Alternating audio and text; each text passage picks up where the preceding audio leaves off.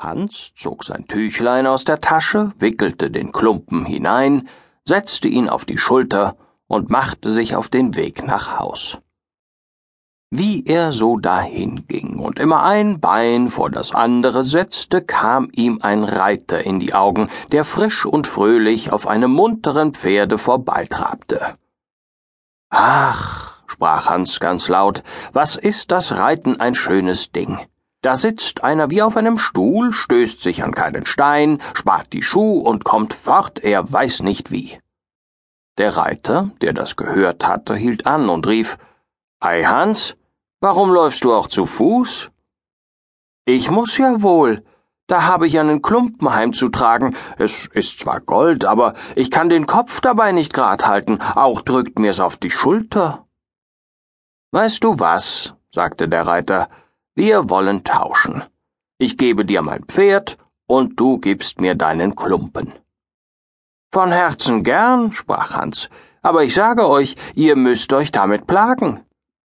Der Reiter stieg ab, nahm das Gold und half dem Hans hinauf, gab ihm die Zügel fest in die Hände und sprach Wenn's nun recht geschwind soll gehen, so musst du mit der Zunge schnalzen und hopp hopp rufen. Hans war seelenfroh, als er auf dem Pferde saß und so frank und frei dahinritt. Über ein Weilchen fiel's ihm ein, es sollte noch schneller gehen und fing an mit der Zunge zu schnalzen und hopp hopp zu rufen. Das Pferd setzte sich in starken Trab, und ehe sich's Hans versah, war er abgeworfen und lag in einem Graben, der die Äcker von der Landstraße trennte. Das Pferd wäre auch durchgegangen, wenn es nicht ein Bauer aufgehalten hätte, der des Weges kam und eine Kuh vor sich trieb. Hans suchte seine Glieder zusammen und machte sich wieder auf die Beine. Er war aber verdrießlich und sprach zu dem Bauer Ach, es ist ein schlechter Spaß, das Reiten, zumal wenn man auf eine solche Meere gerät wie diese, die stößt und einen herabwirft, dass man den Hals brechen kann. Ich setze mich nun und nimmermehr wieder auf. Da lob ich mir eure Kuh, da kann einer mit Gemächlichkeit hinterhergehen und hat obendrein seine Milch, Butter und Käse jeden Tag gewiss. Was gäb ich drum, wenn ich so eine Kuh hätte? Nun, sprach der Bauer, geschieht euch so ein großer Gefallen, so will ich euch wohl die Kuh für das Pferd vertauschen. Hans willigte mit tausend Freuden ein.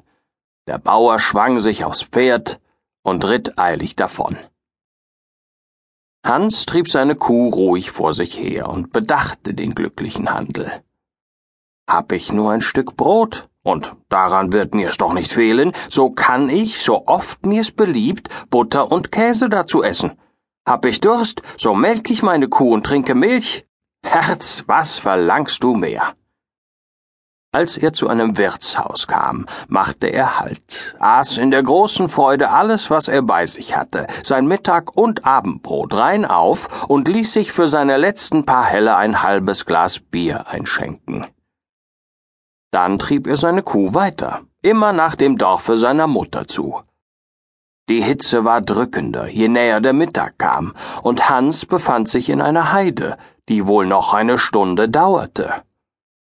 Da ward es ihm ganz heiß, so dass ihm vor Durst die Zunge am Gaumen klebte.